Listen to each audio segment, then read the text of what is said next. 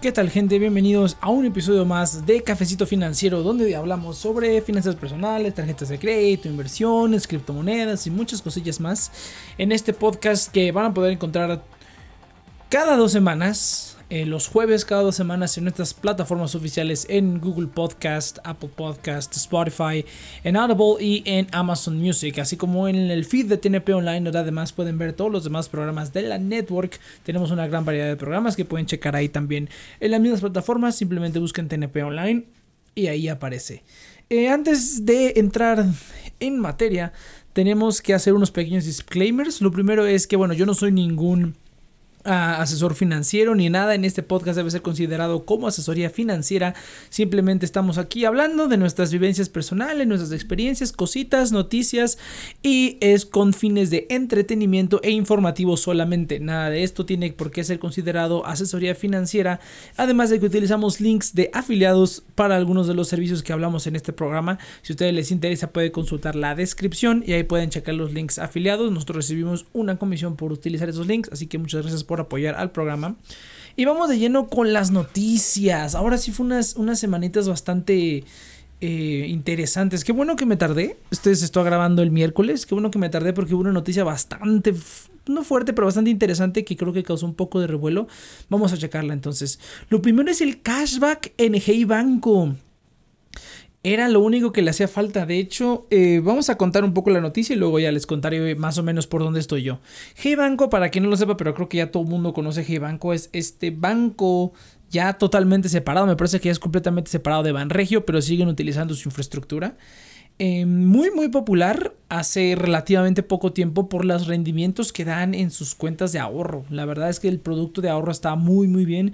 Incluso ahorita que ya bajaron las tasas está muy muy bien. Y pues hubo un tiempo en el que creo que hubo un periodo en el que dos semanas en el que todos los youtubers de finanzas personales, todos, todos, todos sacaron un video analizando la cuenta de Hey Banco. Eh, y sí, ya anunciaron el cashback, cashback con su tarjeta de crédito. Anunciaron un 2% de cashback con la tarjeta virtual, utilizando la tarjeta virtual. Y 1% de cashback utilizando la tarjeta física, que más o menos se pone a la par de las demás tarjetas eh, de buen cashback que, que, hay, las más populares. Una de ellas es la Rapicard, que hablaremos. Y una de ellos mismos, de Banregio, eh, la tarjeta Banregio, así se llama o la naranja, como le llaman también ellos, ni ellos saben. la naranja, eh, pues con esa tarjeta también tienes las mismas posibilidades eh, de obtenerlo. También anunciaron que con la tarjeta de débito ibas a poder tener cashback. No han dicho cuánto, no han dicho cómo, eh, pero ya, ya, anunciaron que próximamente. De hecho, en la aplicación a mí ya, el, día que me llegó el correo no, no tenía la, la, sección todavía, pero ahorita ya tengo la sección de recompensas y ya pues puedes redimir ese dinero aparentemente a la misma cuenta de Hey Banco y ya lo creo que lo puedes mandar a cualquier otro lado. Habrá que checar. No lo he probado porque no utilizo esa tarjeta. Eh, pero bueno, vamos con la experiencia. De hecho, Hey Banco yo lo conocí, muchísimo antes de que hubiera cuenta de, de, de ahorro, de hecho.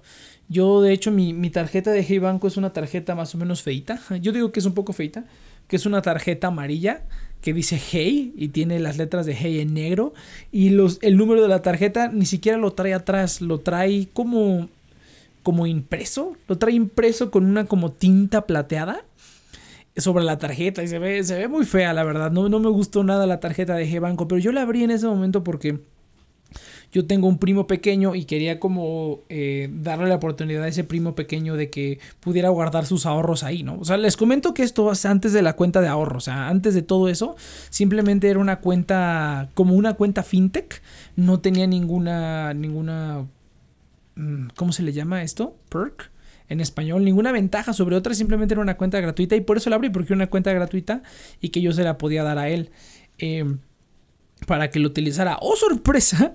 Eh, para que no lo sepa, pues sí, Hey Banco también ofrece una tarjeta de crédito. Usualmente la tarjeta de crédito te la ofrecen después de ciertos meses de que tú llevas usando tu, tu, cuenta de débito. Te ofrecen. De hecho, al principio ofrecían una tarjeta de crédito garantizada. Te daban, me parece, el 75% de la línea de, de, de lo que tuvieras en la cuenta de débito. El 75% te lo daban de línea de crédito. Y se me hizo bastante curioso. Entonces yo un día entré a la aplicación de Hey Banco, pues les digo, esta, tarjeta, tarjeta de débito se la daba a mi primo pequeño y cada vez que él quería hacer depósitos, pues yo se los recibía y yo le hacía una perdón, se cortó aquí el asunto. Y sí, entonces yo le recibía el dinero y yo le hacía la transferencia a la cuenta de Hey Banco, ¿no? Pues entré a la, a la parte de Hey Banco y me fijé en la parte de crédito. Y yo ni siquiera me había dado cuenta, pero me habían autorizado una tarjeta de crédito sin yo saberlo, ¿eh? Sin yo saberlo me habían autorizado una tarjeta de crédito por casi 10 mil pesos y pues la tarjeta, el plástico físico se lo, había dado, se lo había dado yo al niño pequeño, ¿no? Si alguna eh, tiene como 7, 8 años, pero pues yo sin darme cuenta de que tiene una tarjeta de crédito atrás, porque en ese momento cabe destacar que en ese momento yo nada más sabía de la cuenta de débito, no sabía nada de la tarjeta de crédito ni cómo funcionaba y eh, vi en mi aplicación que decía, tienes una línea de crédito de 9.800 pesos. Y yo dije, ah, caray, pero si yo no he contratado nada. yo no contraté nada, según yo. Ah, es lo que pasa cuando no lees los términos y condiciones, pero sí, sí, sí, a mí me autorizaron una tarjeta de crédito sin que yo me diera cuenta, ya la tenía ahí, o sea, yo en ese entonces, aunque no trabajaba, ya tenía historial crediticio, un buen historial crediticio, entonces, pues yo creo que me la autorizaron así nomás. Y yo dije, órale, y hablé con, hablé con Hey Banco, hablé con ese momento que era todavía Banregio, daban el soporte y me dijeron, no, pues te la autorizaron, sí, ahí la tienes, ahí la tienes muchacho. Entonces eh, la puedes utilizar y no te cobra anualidad, no te cobra nada, nada. Y dije, bueno, pues la dejo, ¿no? Es una tarjeta de crédito, es crédito que puedo utilizar si necesito o alguna emergencia o algo. Yo siempre, obviamente, siempre pago eh, el, total. Eh, no, no tengo problemas con eso ahorita, porque alguna vez tuve. Alguna vez fue de los que hacía pagos mínimos. Pero ya no, ya no. Entonces yo estuve eh, con esa tarjeta, no la utilizaba, de hecho pensaba cancelarla. Pensaba cancelarla porque dije, no, pues esa tarjeta no me da ningún beneficio, la verdad no, no la utilizo, tengo ya otras dos tarjetas que me dan eh, beneficios. Sí me interesaba sacar la tarjeta Banregio, la naranja, porque quería otra tarjeta que me diera el mismo cashback. Y ahorita vamos a ir con eso, con lo de RapiCard, porque mi tarjeta de crédito principal es RapiCard es la Rapicard por el cashback. Es, es muy muy bueno. Y la aplicación, eh, la manera en la que puedes transferir el cashback, eh, se me hace genial porque también me interesa sacar la, la, tarjeta de HSBC. Eh, sí llego a gastar, generalmente casi siempre gasto más de 2.500 al mes. Creo que por ese, por ese lado no hay problema. Eh, ahora que ya estoy como midiendo mis gastos bien, si llego a los 2.500 que pide la HSBC Tunao. Pero pues estaba un poco reacio porque no quería tener esa presión. Y dije, no, pero pues ya me di cuenta que sí, hay muchas compras que sigo, que sigo haciendo en, en, comercios físicos. Y pues sí está padre para eso tener la, la, la para poder meter todo ahí. Pero la Rapicard eh, sí tiene la ventaja de que puedes retirar el cashback sin tener que ir a un cajero. Mejor aún, lo puedes retirar con los centavos, ¿no? Lo puedes retirar tú eh, directamente. La verdad no, no tengo la HSBC Tunao. He tratado de sacarla ya varias veces, pero por una razón u otra siempre algo sale mal con esta gente de HSBC. siempre les falla algo, o sea, literalmente les falla algo, o algo siempre pasa. Yo también estuve pidiendo muchas tarjetas al mismo tiempo, no es, no es recomendable, pero estuve haciendo también eso. Y a lo mejor por ahí, por eso me la rechazaron. Eh, y algunas veces ni siquiera terminaba el trámite. O sea, la gente esta que te llama por teléfono y yo pensando que son como vendedores arpados, que saben, saben y hacen lo que necesitan para hacer su venta. Pues no, la mayoría que no saben ni lo que está haciendo. Pero bueno, entonces eh, a mí me interesaba sacar la tarjeta naranja de Banregio porque me interesaba tener otra tarjeta que no fuera la Rapicard para poder separar bien mis gastos, para poder separar bien los gastos. Eh, quería tener las dos tarjetas que tuvieran pues las mismas características, sobre todo porque muchos gastos son en línea y me interesaba ese 2% de cashback. Eh, ahora que ya incluyeron esto en la tarjeta de, de Hey Banco, pues aún mejor, porque si, si funciona como yo creo, no he podido hacer ninguna transacción. Las que hago, las transacciones que hago durante el mes, algunas transacciones son en dólares. Y, descubrí que tengo que llamar y pedir autorización y tengo, y tengo una hora para usar esa autorización para poder hacer cargos en dólares. Una reverenda tontería se me hace. No voy a estarlos llamando cada vez que voy a hacer una de esas compras. Generalmente cuando hago esas compras son muy temprano, muy tarde y... es, como, es, de un tiempo específico, ¿no? No, no puedo tardarme más tiempo. Eso, a algunas cosillas con criptomonedas ahí. Entonces no puedo tardarme tanto en, eh, en comprar las cosas es muy crítico de tiempo. Y dije, no, esto es una tontería, no voy a utilizar esa tarjeta para eso. Pero para los demás gastos, pues igual y sí. Entonces me interesa ver mucho cómo, cómo funciona esto de, la, de las recompensas ahí en la aplicación. Pero qué bien, realmente qué bien, qué bien que hayan metido esto. Yo les digo, yo ya pensaba cancelar esa tarjeta de crédito porque no la utilizaba. Eh, alguna vez la utilicé simplemente porque la otra la tenía hasta el tope. La tenía hasta el tope, hasta el tope. Sí me pasé de lance ese mes al haber gastado tanto dinero. O sea, me quedaban 300 pesos libres y estuvo muy salvaje. Entonces sí la tuve que utilizar en ese momento, pero pues, no, la verdad que arrepentida. Creo que hubiera preferido pagar, eh, eh, pagar antes de tiempo para liberar y utilizarla, porque sí me perdí de un buen cashback. pero bueno, pues ni modo, así sucede. Y pues sí, sí, sí me interesaba la, tarjeta de Banregio, que es un problema, ¿eh? ese es otro, otro problema que a lo mejor voy ahorita a ventilar ahorita. Eh, pedir una tarjeta de crédito con Banregio es un problema, te piden que llene la solicitud como tres veces y luego tienes que llenar la autorización de buró como dos veces y luego me pidieron un, comprobante de domicilio pero que tiene que ser a fuerza el de luz y no puede ser otro y les di el de luz pero no les pareció porque la dirección no estaba exactamente igual y le dije no pues esa es la dirección ¿qué quieres que te diga? siempre me piden el de teléfono ustedes son los únicos que me han pedido eso entonces fue un problema también y como que ya no quise seguir con ese trámite eh, también porque estaba yo viendo algunas cosas de algunos créditos y no quería como saturar mi, mi buró con, con consultas y ya no seguí. Yo creo que igual y sí lo retomo, nada más para tener esa tercera opción. O sea, me gusta tener las opciones. Si contratas estas tarjetas ahorita, si luego les quieren meter anualidad, pues ya, por lo menos tú ya tienes una tarjeta que no tiene anualidad, ¿no? Ya te salvaste a menos que te renueven el contrato o te lo cancelen o algo parecido. Pero bueno, entonces muy bien, muy bien, porque ese era el incentivo que hacía falta para usar la tarjeta. Ya con este incentivo voy a empezar a utilizar la tarjeta, voy a utilizar con montos pequeños Quiero ver qué tal funciona esto de las recompensas, si hay algún límite. Creo que el único setback, la única desventaja que tiene la Rapicard, eh, ya hablaremos un poquito más a detalle cuando lleguemos a lo de la Rapicard, es que tienes que juntar mínimo 50 pesos para transferir el cashback a otra cuenta. En mi caso no ha sido tanto problema porque si junto rápido esos 50 pesos, sí gasto muchísimo. O sea, sí utilizo mucho la tarjeta para muchísimas cosas. Eh, entonces no, no he tenido como así como que, ay, tengo que esperarme un mes o quién sabe cuánto tiempo. Sí los he juntado rápido, pero aún así estaría mejor que fuera rapidísimo. Ahora, la ventaja que tiene Hey Banco es que ahí mismo tengo mis ahorros, entonces realmente estaría sacando el cashback para meterlo ahí mismo, no, no, no lo estaría sacando del banco. Pero bueno, entonces buenas noticias, muy muy buenas noticias. Veremos cuánto va a estar el cashback del débito. Y pues las condiciones del cashback del crédito también, porque ahorita suena muy bien, pero no sabemos cuáles son los límites, no sabemos topes, no tenemos información de nada. Tocará preguntar ahí al soporte. No lo he hecho personalmente. Yo creo que lo haré, lo estaré haciendo en estas semanas para ver qué límites tienen. A ver si lo saben, porque luego si es algo muy muy nuevo, ni siquiera la gente de soporte tiene toda la información completa.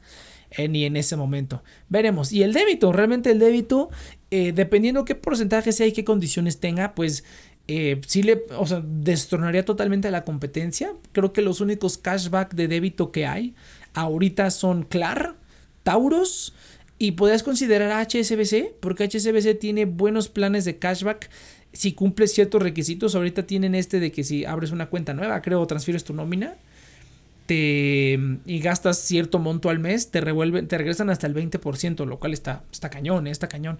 Hace, hace un año, el año pasado, eh, tenían una promoción de 20% de reembolso topado a 100 pesos, me parece. Topado a 100 pesos al mes. Lo tuvieron en la segunda mitad del 2020. Y sí, sí, sí me ahorré una, una lana bastante considerable. Creo que eh, de lo que pagaba de servicios de teléfono, me parece que es con lo que pagaba ahí el teléfono, pues me regresaron 300, 400 pesos en los 3, 4 meses que pagué con la tarjeta de, de HSBC. Bueno, cabe destacar que yo tengo servicios en todo. Creo que tengo cuenta en todas las fintechs más conocidas y tengo cuenta en prácticamente todos los bancos. Eh, tengo alguna cuenta. Y sí me, me, gusta mucho aprovechar todas las promociones. Entonces, dependiendo de las condiciones, podría destronar totalmente a, a Clar y a, Tauros.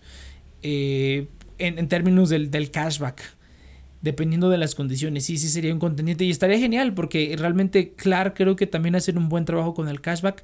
Lo que me ha prevenido de utilizarla es las 10 compras al mes. Yo ah, probablemente sí hago 10 compras al mes, pero hay veces que no. Pero mis compras son de montos muy altos, ¿no? Van a estar siendo de montos muy altos y creo que sí se me hace un poco... Eh, no quiero estar llevando la cuenta. Además de que en la aplicación la última vez que pregunté no había manera de contabilizar cuántas compras llevabas. Acá casi casi tenías tú que contarlas a mano. Bueno, te vas a tu historia de transacciones y todo. Pero sí estaría padre que solamente tuviera ahí como que llevas cinco compras. Llevas tanto acumulado, ¿no? Así estaría, estaría muy padre que agregaran eso. Creo que la aplicación de Clar le hacen falta cositas. Creo que ni siquiera puedes agregar contactos para transferir en clave. Creo que cada vez lo tienes que, hacer eh, manual. No me he metido en un tiempo, la verdad, tiene tiempo que no utilizo la, la Declar para nada. Pero bueno, vamos a seguir entonces, quedamos a la espera de más información, pero de entrada, a priori, se ve bien, se ve bastante bien. Vamos a ver con eh, otra, otras noticias o nada más es como contarles un poquito sobre los, las acciones este mes. Eh, esta semana pasada que fue una semana de reportes de, Big Tech y esta semana también Big Tech, eh, las empresas grandes de, tecnología estuvieron haciendo sus reportes. Y pues bastantes, bastantes sorpresas, bastantes cosillas por ahí. Entre lo más importantes hubo Tesla el lunes que superó expectativas. Eh, Microsoft y, Alphabet, que es la, la, compañía eh, dueña de Google o la parent company de Google. Eh, ellos también reportaron muy bien, subieron las acciones, bueno, hubieran subido más si no hubiera sido porque mucha gente estuvo vendiendo vendiendo, vendiendo puro, puro tech stock. Eso ya lo había hablado en el, en el podcast anterior. Los tech stocks son, para mí, son como criptomonedas. Se mueven muy, muy radicalmente. 5% en un día sin problema. Así pueden estar una semana y en, a la siguiente semana se van a caer 10% o más. Está, está, cañón. Porque si es como lo que, lo que tiene más crecimiento, son las empresas más sólidas que tienen más crecimiento, algunas de ellas, otras no tanto que tienen más crecimiento rápido y que pues es, difícil que se vayan, ¿no? Microsoft, Alphabet, ¿no? Google, es difícil que desaparezcan. El miércoles tuvimos Apple, Qualcomm, eh, Facebook también, todos rompieron las expectativas. Creo que Apple tuvo el mejor, el mejor, eh, eh, ¿cómo se llama? Cuatrimestre en su historia o en los últimos años. Una cosa salvaje, mucha, mucha venta de Mac. Qualcomm, a pesar de la, del shortage, a pesar de que hay una baja en, los suministros de materiales, también le fue bien. Desde el último reporte que yo tengo, acciones de Qualcomm bajaron bastante porque no cumplieron la demanda. Bajaron como un 10% y no se habían podido recuperar hasta ahorita. Se recuperó un poco, se recuperó como 5% por ahí. Pero ahorita esta semana también ha sido un sell-off brutal. O sea, la gente está vendiendo sus tech stocks. Eh, el jueves pasado también fue Amazon.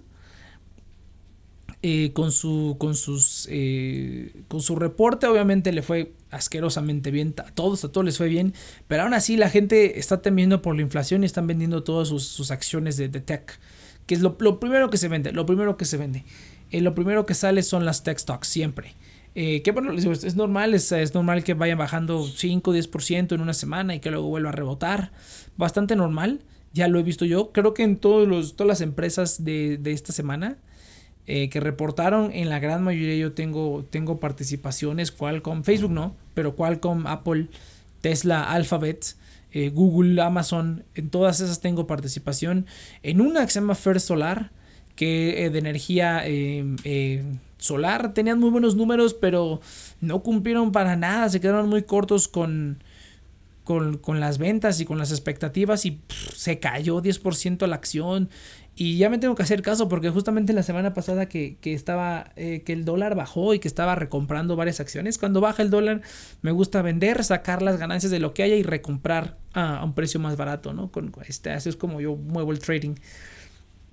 Y las acciones que me gusta quedar, pues me las quedo. Simplemente las que siguen perdiendo, pues ahí las dejo, ¿no? No, no, generalmente no vendo acciones que estén perdiendo. Eh, en algún momento es posible que, que, regresen y si no, pues ya se perderá, ¿no? Si ya perdí 50%, pues que pierda el 100%. No, no, no me preocupa mucho. Con lo demás, pues se, se compensa bastante. La diversificación, muchachos. Y pues sí, la verdad es que no muchos reportes buenos, pero ha estado muy inestable el mercado esta semana. Veremos qué tal la siguiente. Yo creo que dentro de una o dos semanas, ya que pase, no sé si ahí viene junta del Fed para los gringos, pero sí, los temores de la inflación se acrecientan cada vez más, cada vez más, cada vez más. Hay que ir buscando alternativas, alternativas que no tengan que ver con Estados Unidos y pues iremos, iremos viendo, iremos viendo. Pero sí, buena, buena semana para Big Tech, buenos reportes. Las acciones subieron, algunas considerablemente, pero pues siguen, siguen vendiéndose. La gente ya está sacando sus stocks, está metiendo a otras cosas más, más seguras. Que considera yo mi refugio, mi refugio cuando el, el tech está fallando son las entidades financieras. Tengo inversiones en, eh, tengo acciones, eh, bueno, tengo participación, más bien dicho, porque no tengo acciones, tengo participación en tres entidades financieras que han sido las que se han mantenido, se mantienen, se mantienen en los momentos en los que todo el, eh, todo el Big Tech cae. Eh, sí he notado que las, las, las eh, acciones de, entidades financieras se mantienen. Entonces, ahí podría ser, es la opción que yo utilizo, no es la opción que yo utilizo. y veremos, veremos. Quedará todo en un veremos. Veremos qué tal. Eh, vamos a seguir con la siguiente eh, noticia, los problemas con la Rapicard. Vamos a contar primero más o menos cómo está la situación y luego les cuento mi experiencia personal. Eh, pues sí, ya eh, vi que un, un, video de Compras MX, me parece es el canal, es, es, canal, saca contenido un poco diferente al resto de los, de los canales de, de finanzas personales, lo recomiendo bastante. Sacó un video sobre problemas con la Rapicard. Yo como, irónicamente, soy una persona que no está mucho en redes sociales, casi no tengo Facebook, tengo Twitter, tengo Instagram, pero Instagram casi nunca lo uso. Twitter es donde estoy más y solamente lo, utilizo para ver cositas, eh, pues cositas de, de, que, de películas, de anime, de cantantes japonesas. Entonces generalmente estoy ahí nada más eh, perdiendo el tiempo. Eh, pero sí también sigo las noticias financieras y demás cuestiones, ¿no? Pero generalmente no, no interactúo, ¿no? no participo en grupos de nada de eso. Pero creo que ya debería de hacerlo porque siempre me entero de todo tarde. Entonces... Sí, la Rapicard estuvieron teniendo problemas con cargos no reconocidos a la tarjeta virtual. Eh, voy, a hablar, voy a hablar un poquito del video de compras, que hay algunas cositas que sí eh, había que aclarar. Número uno es que los cargos se están haciendo a las tarjetas virtuales. En la aplicación de, de RappiPay puedes tú ver a qué tarjeta se hizo tu cargo, si fue la física o si fue la, la virtual. Y efectivamente, son cargos que se están haciendo a la tarjeta virtual. O sea, quiere decir que si a lo mejor la pues fue lo primero que yo pensé, porque lo, eh, lo, primero que yo pensé fue que la metí en algún lugar incorrectamente, pero no, después de ver el video dije, wow, a mucha gente le está pasando. Cargos de, del gobierno de Durango, cargos de, de Todito Cash.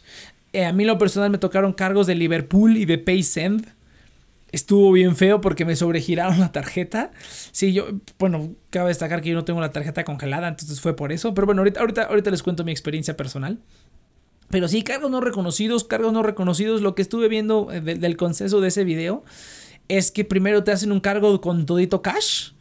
Y si pasa, te empiezan a meter cargos de varios miles de pesos. Sí, sí, sí, feo, feo. Feo, que tuve mucha suerte. Ahorita voy a contar. Eh, y les estuvieron haciendo cargos a muchos usuarios, muchos usuarios, a las tarjetas virtuales, lo cual quiere decir que ahí tuvieron ahí una bronquilla, muy probablemente un problema interno. recuerda mucho al problema este que tuvieron las tarjetas de Amazon recargable, que también me pasó, ahorita vamos a platicar de eso también. Y pues lo que estuvo pasando con mucha gente es, no sé si había gente que simplemente estaban en la aclaración, eh, ahorita vamos a contar un poco sobre mi experiencia. Eh, yo sí vi los cargos, de hecho no vi el celular, no me acuerdo qué estaba haciendo y no vi el celular en un ratito.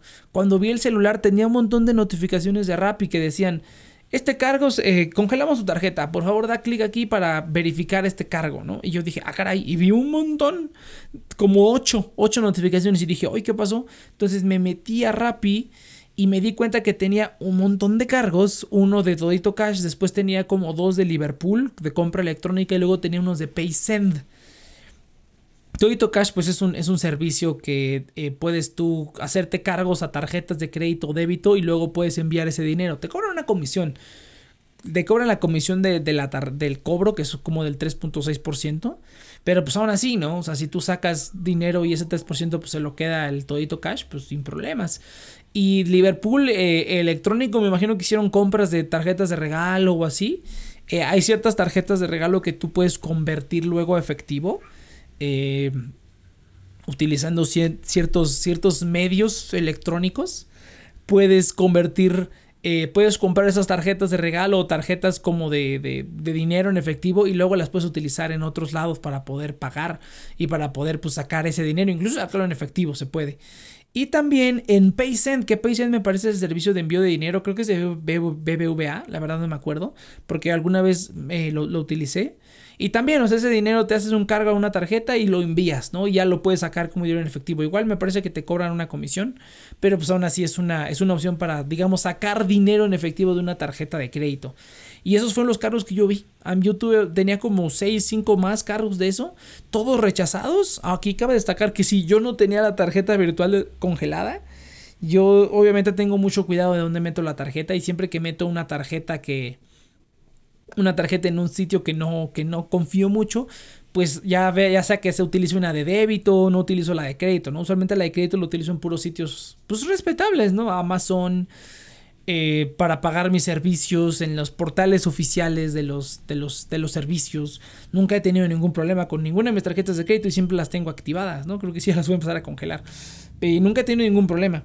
Entonces cuando vi eso dije, ay, eh, dio la casualidad que un día antes yo compré una pizza a través de Domino's Pizza y utilicé la tarjeta, utilicé la Rapicard para pagar. Sí lo dudé porque dije, pues es Domino's Pizza, es una empresa respetable, ¿no? No te van a estar haciendo cargos para nada, ¿no?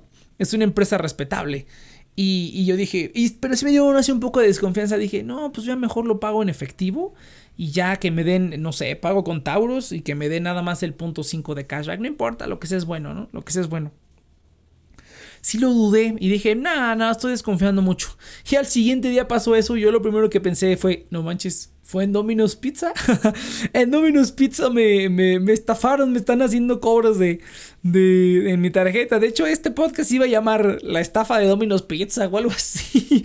Qué bueno que no lo hice. Sí, que, voy, a, voy a tomar esa precaución de no, de no estar hablando antes de tiempo. Pero fue lo primero en lo que pensé. O sea, fue como una coincidencia muy, muy chistosa. Literalmente al siguiente día. O sea, compro una pizza y al siguiente día pasa eso. Yo sí dije, no manches, me filtraron mi información. Por suerte, ya, o sea, lo, que vi en el, en el video de compras es que mucha gente en los grupos lleva reportando desde hace como dos, ya ahorita han de ser como tres semanas, que ha estado pasando esto, entonces ya había como un, una, pues una base, ¿no? Y me imagino que Rappi ha estado cancelando estos, estos cargos que se han estado haciendo a sus tarjetas de, de crédito. Eh, ahí el video de compras, la única parte interesante es donde habla de los mineros que las tarjetas son prácticamente nuevas y que probablemente tengan mucha información en común y que están utilizando eh, menos dígitos, ¿no? Bueno, quien no lo sepa, el, el, BIN de una tarjeta de débito o de crédito, me parece que son los primeros seis números, son un identificador que le dicen a, a, pues, cualquier eh, Amazon, por ejemplo. Es un identificador que le dicen, ah, esta tarjeta es de crédito, es de débito, pertenece a tal a tal eh, banco o a tal empresa y, y tiene estas características, ¿no? Por ejemplo, ustedes lo pueden ver yo del, que lo más, del que más sé es de, es de Santander, porque he tenido muchos tipos de tarjetas de Santander. Eh, de tarjetas físicas con, ligadas a diferentes tipos de cuentas, ¿no? Las cuentas tradicionales de antes tenían las tarjetas, todas las tarjetas físicas, porque tengo dos cuentas tradicionales en Santander, pues todas las dos tarjetas tenían la misma, la misma, el mismo inicio, los mismos seis dígitos, que es el PIN, es el identificador, y ya después es lo que, lo que aparta, ¿no? Lo, lo que hace que tu tarjeta sea única. Eh, y son los, los, últimos cuatro, los últimos seis, eh, que son pues importantes. Los últimos ocho deberían de ser, me parece, los que varían. Eh, son los más importantes porque son los que distinguen tu tarjeta de las demás, ¿no? Puedes tener los primeros seis, a lo mejor dices, no, pues no se vio el número de tarjeta completo, pero si se vieron los, lo último, los últimos tres, o los, eh, sí, los últimos tres eh, grupos de cuatro, o la mitad, o sea, los últimos 10 dígitos, pues ya con eso te podrían hacer una, un cargo o así, ¿no? Bueno, si tienen la demás información, ¿no? No necesitan el dinero completo. Lo primero es fijo, no cambia. Eh, les digo, ¿no? Santander, sus cuentas tradicionales, yo tengo dos, pues las tarjetas, los números de tarjeta empiezan igual, ¿no? Tengo una cuenta universitaria que la abrí uh, cuando recién entré a la universidad. Eh, la abrí también y esa tiene una las tarjetas tienen una numeración diferente. También en, en, mi, en mis trabajos todas las, las, nóminas han sido con Santander y las tarjetas de nómina tienen una numeración diferente también. Al principio, los primeros seis o los primeros ocho son, eh, son diferentes al resto de las tarjetas de Santander, pero todas las tarjetas de nómina empiezan igual, ¿no? Todas las tarjetas universitarias empiezan igual y todas las de cuenta tradicional empiezan igual. Si a lo mejor tú contratas ahora con la cuenta digital que tienen, a lo mejor te toca una serie de números diferentes, ¿no? Pero son iguales para todo ese tipo de tarjetas. Entonces hay gente que se dedica simplemente a agarrar esos bins, esos, esos patrones que son parecidos a todas las tarjetas y luego tratar de, correr simulaciones para adivinar el resto de los números y pues intentar eh, obtener un número de tarjeta válido, intentar diferentes fechas de caducidad, diferentes códigos eh, de la parte de atrás. Entonces sí está, sí está cañón como la gente intenta hacer estafas. Creo que eso es más trabajo que, no sé, hacer otra cosa. Pero bueno, hacer algo honrado, ¿no? Pero bueno, así sucede. Aparentemente las tarjetas de Rappi tenían muchos datos eh, parecidos entre ellos. Entonces alguien simplemente ya craqueó la situación. O sea, sacó como... Sacó el, algoritmo que decía, este da puros, puros números puros números válidos y pum, pum, pum, pum, pum, pum, empezaron, ¿no? A mí esto, les digo, me pasó el, me parece que fue el jueves de la semana pasada, eh, cuando suscitó todo, o el viernes, no, fue el jueves. Y pues sí, sí, sí me espanté, hablé con el soporte, eh, me dijeron, no, pues ya están rechazados estos cargos, ya desaparecieron, mi, mi, balance utilizado sigue igual, o sea, esos cargos no se vieron reflejados en ningún momento, todos los rechazaron al momento, yo ya había un preámbulo, ya sabían lo que estaba pasando, entonces ya estaban cancelando este tipo de cargos. Y, me dijeron pues que simplemente lo iban a revisar. Eh, a mucha gente también veo que le está pasando que no que congelan su tarjeta virtual y no le están pudiendo descongelar la tarjeta virtual de Rappi. Lo que me comentó el soporte es que aparentemente como hay una aclaración sobre esos cargos y que se hicieron esa tarjeta virtual, todavía no te van a dejar desbloquear la tarjeta virtual o descongelarla hasta que esa aclaración pase. Eso fue a mí lo que me dijo el soporte. También seguramente ya me han visto todos que están cambiando las tarjetas virtuales de todos. Eh, al principio me dijeron que me iban a reemplazar la tarjeta física también, o sea, iba a ser totalmente nuevo, pero ya después dijeron no, simplemente me mandaron un correo de que iban a reemplazar las tarjetas virtuales. Y, pues yo creo que han de estar en eso. A la fecha yo todavía no puedo desbloquear la tarjeta virtual. No sé cuál es mi número nuevo de tarjeta virtual. No me lo han dejado. Les digo, eso fue lo que me comentó el soporte. Entonces ahorita esa tarjeta virtual está inutilizable. Afortunadamente Hey Banco ya da recompensas. Entonces voy a utilizar esta eh, en este tiempo mientras espero a que se solucione esto. Si no, pues voy a hablar con otra persona. Porque sí, eso también ya lo saben. Eh, para que el, soporte de Rappi eh, ha sido, pues si no una experiencia, si no es, si, bien no ha sido el peor soporte técnico que he tenido, sí está bastante mal, sí está bastante mal. Por una parte los entiendo porque este producto es un producto bueno, es un producto atractivo para la gente. Y pues un montón de gente lo ha de estar pidiendo, un montón de gente lo ha de estar utilizando, un montón de gente ha de estar haciendo un montón de cosas con él. Y pues ya han de estar hasta el, hasta el cepillo, ¿no? De, de, de, tickets y de, oye, esto está fallando, oye, esto, y gente preguntando pura tontería, ¿no? Que siempre, siempre pasa, siempre pasa. Yo alguna vez trabajé en atención a cliente y siempre hay gente que te dice, oye, aquí dice que tengo que, que copiar estos, estos números, ¿los copio? Y tú le dices, sí, eso es lo que dice ahí, ah, bueno, gracias, y ya. Pero te saturan las líneas de soporte y y pues no pasa eso, ¿no? Siempre me tardan mucho en contestar. Antes me contestaban el chat, ahora no. Ahora las únicas veces a las que me contestan son a las 5 de la mañana cuando tienen chance, me imagino. Se supone que el soporte está 24-7, imagínense también.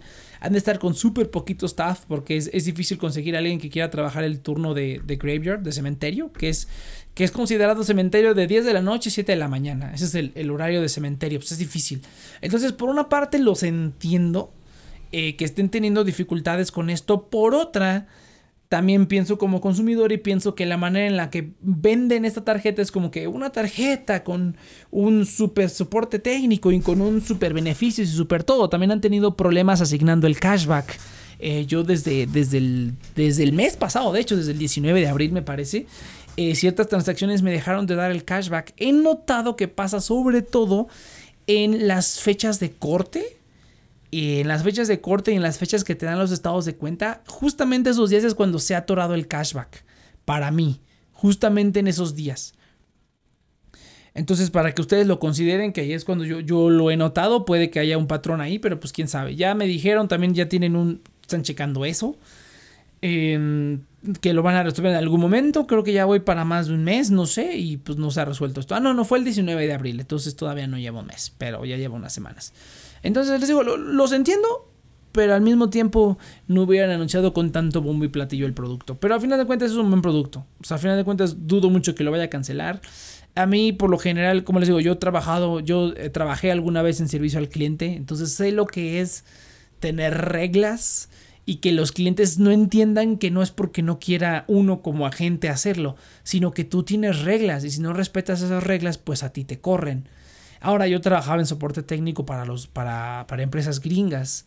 Entonces ahí sí son más estrictos en el que si haces la regla, tienes que seguir la regla y si no, te corren. Porque eres fácilmente reemplazable, ¿no? Cualquiera le dan un entrenamiento de tres semanas y ya está haciendo tu trabajo, ¿no? Entonces yo entiendo la parte de, de ser empleado de soporte y por eso es que no, generalmente no me pongo tan eh, no lo sé, prepotente, altanero con esa gente porque sé lo que es y sé lo que es tener reglas y que los clientes digan, pero es que no puedes hacer esto, es injusto, es incoherente o así. Sí, pero pues las reglas que tiene una empresa no siempre son justas ni no siempre son coherentes. Si la empresa dice que así tienes que hacerlo y que no les des nada y que los dejes en visto, porque así pasa, ¿no? Es como que... Eh, eh, en algún momento es como que hay un problema, no, y están llamando por este problema, o están contactándonos por este problema, no, pues saben qué, no les digan nada, ahorita hay que esperarnos a que nos den una instrucción o algo así, y la gente se enoja, ¿no? Entonces, hay veces que sí se nota que es por la, por la, la, apatía de los agentes, ¿no? Y la recomendación de intentar hablar con gente diferente. Ahora, el problema que yo he tenido es que a las 5 de la mañana es cuando me contestan y generalmente hablo con la misma persona. Entonces voy a intentarlo con otra persona, pero eh, pero siempre responden, se tardan un poco, pero responden. Y generalmente, pues, eh, ah, cuando tuve el problema del cashback, sí tuve que hablar como con tres personas diferentes para que pasara algo. Pero bueno, entonces les digo, no, diría yo el peor soporte técnico del mundo, pero sí no está bien. Los entiendo por la situación. Eh, pandemia también, obviamente, mucha gente va a estar pidiendo soporte a lo loco. Pero siento que se puede, se podría mejorar incluso con lo poco que tengan. Pero lo entiendo, pero lo entiendo. Entonces hasta ahí dejamos el RappiCard, vamos a ver qué, es lo que sucede. Y ya quiero usar mi RappiCard. Eh, vamos a ver qué tal. Eh, y el último tema que justamente se anunció apenas hoy, me parece, qué bueno que grabé hasta hoy miércoles el programa para que salga mañana, así yo creo que lo voy a estar haciendo. Es la multona, la multota que le pusieron a Flink. Salió esta nota del economista. Un título un tanto alarmista, debo admitirlo, no es tan grave como el título lo hace sonar. Eh, y tanto así que tuvieron que mandar un correo aclarando la situación. Eh, yo, yo eh, sí, El Economista es un pues, periódico reconocido, ya dependiendo de su tendencia política, sea sea que les guste o no. Pero pues de que la información generalmente está ahí correcta, generalmente. De que sí, a veces tiene como que hay algo, está como que un título un poquito más picosito. Eh, también, pero pues bueno, se entiende porque hay que vender con los títulos, ¿no? Esos títulos son los que venden. Si tú ves ese título de, oh, multan a Flink por, eh, eh, sancionan a Flink por, el, por su uso de la ley del mercado de valores o algo así, o una cosa así súper salvaje que tú dices, ay, ¿qué pasó, no? Y ya cuando le dices, ah, ok, ¿no? Entonces, un poquito incendiario el título. Digo, se entiende, se entiende porque es su chamba, vender y que la gente le dé clic pero un poquito incendiario. Entonces hay que leer las notas siempre. Eh, sí, aparece, el, economista informa una multa de 1.2 millones de pesos. ¡Auch! 1.7 creo. Eh, me, quería meter ahí a las, al portal de multas de la Conducef, pero eh, está muy, muy feo. No, no, pude como ver, o sea, realmente ver que si fuera de eso la multa, pero pues de que fue un multón, fue un multón. En todo, todo parece que es por motivos de publicidad de cómo estaban publicando que podías hacer inversiones con poco dinero desde Flink y pues aparentemente fue multado por eso. Eh, la verdad no lo entiendo porque pues sí puedes hacer inversiones con poco dinero en Flink, no es una mentira, pero algo en la Conducef, algún término no está correcto, entonces tocó multa, tocó multa para la gente de Flink.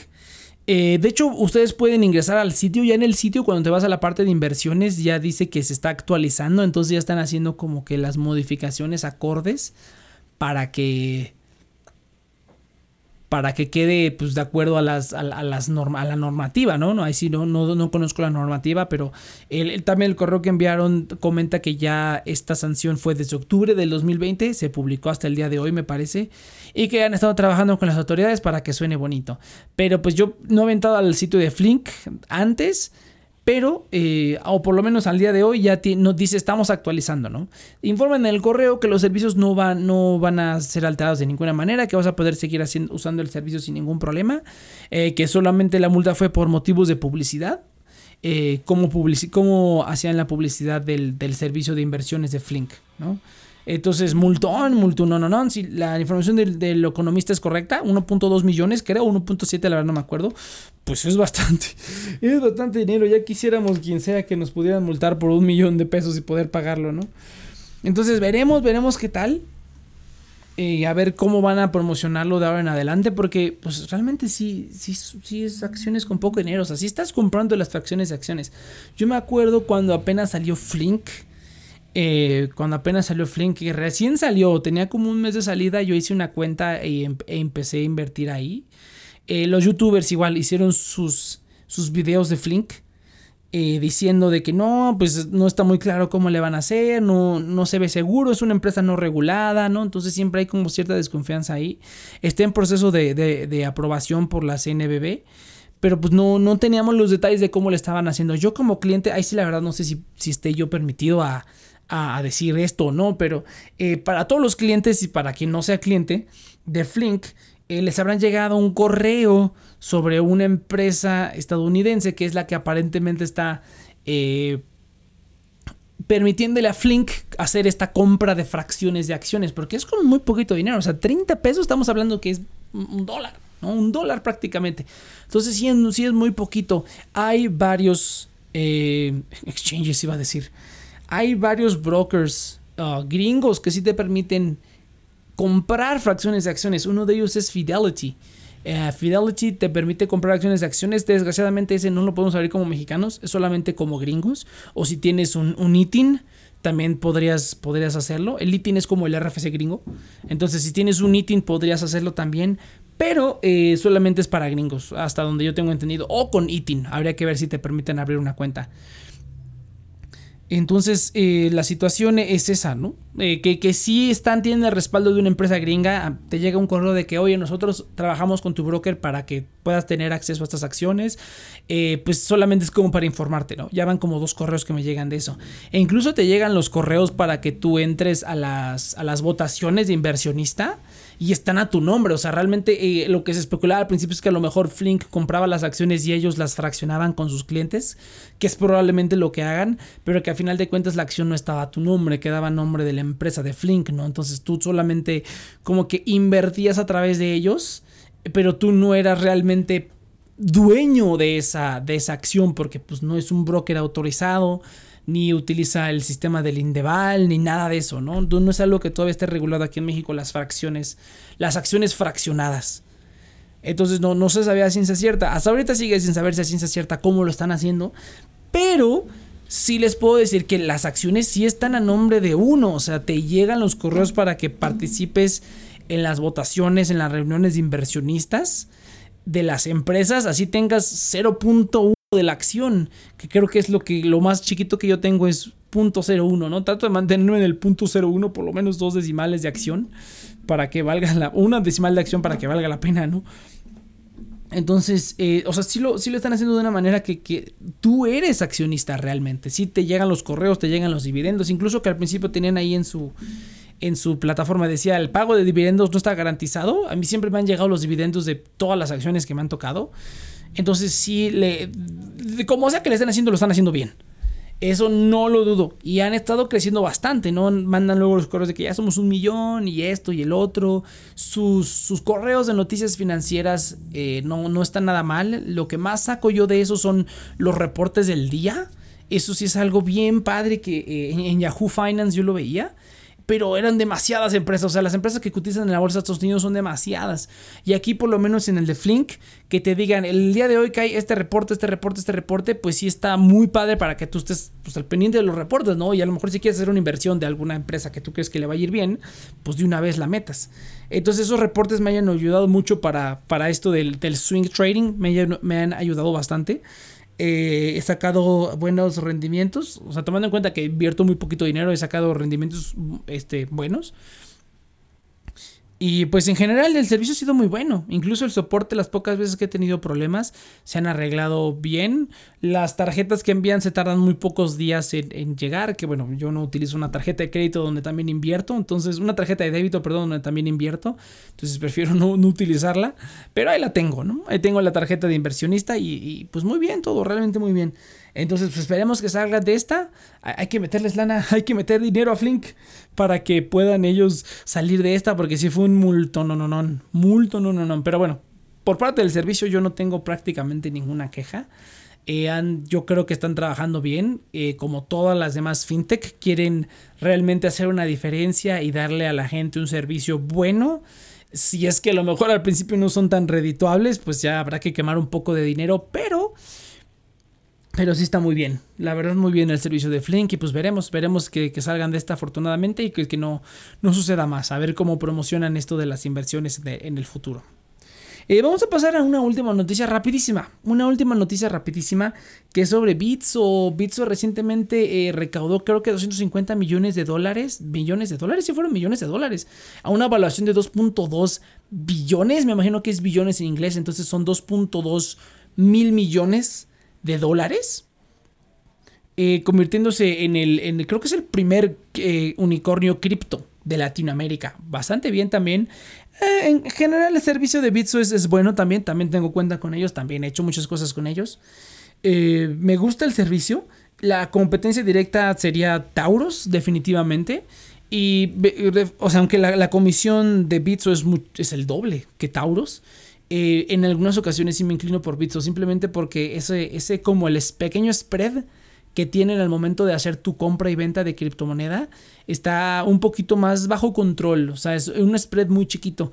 En Tauros el spread es brutal, o sea, hay veces que el precio marca 300 y, el, y a ti te lo están comprando en 250. O sea, realmente es una diferencia hasta de 80 pesos he visto del precio que marca como al mercado y a la hora de que tú haces, quieres hacer una orden, el precio que a ti te marca. Entonces esa parte a mí en lo personal no me gusta. Ellos lo que, bueno, cuando yo hablo con el soporte desde el principio lo que siempre han dicho es que ellos realmente, eh, que es más bien una compra de monedas P2Peer. Eh, que realmente Taurus no está vendiéndote las, las criptomonedas per se, el mismo usuario, o sea, el mismo, el usuario las compra y cuando tú compras y vendes, está al mercado, que está el precio, no del mercado, pero de lo que los usuarios tengan en ese momento. Y tiene como un retraso, o sea, sí me ha pasado que pasa una hora y ya el precio del, mercado pues ya cambia, sube o baja, lo que sea, y pues el, precio de ellos se queda fijo hasta después de una hora media hora o lo que sea, o sea, tiene como un pequeño retraso. Ellos lo que indican es que es porque es eh, todas las compras y ventas se hacen a través de lo que haya disponible en la plataforma que tengan los usuarios y a qué precio lo estén vendiendo.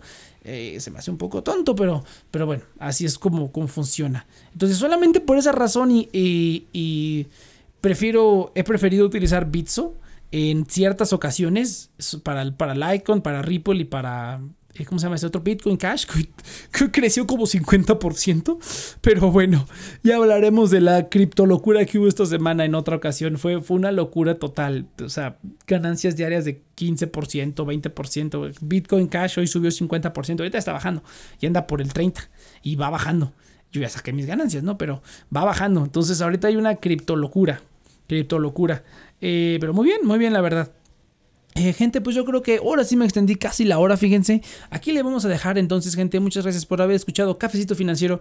Recuerden que estamos aquí cada dos semanas, los jueves, con un nuevo episodio de Cafecito Financiero. Nuestras plataformas son oficiales en Spotify, Apple Podcast, Google Podcast, en Audible y en Amazon Music. Y que también nos pueden encontrar en todas las plataformas de TNP Online. En estas mismas plataformas, también TNP Online, donde además pueden ver todos los demás programas de la network. Y eh, pues sí, eso sería todo, gente. Nos vemos a la siguiente.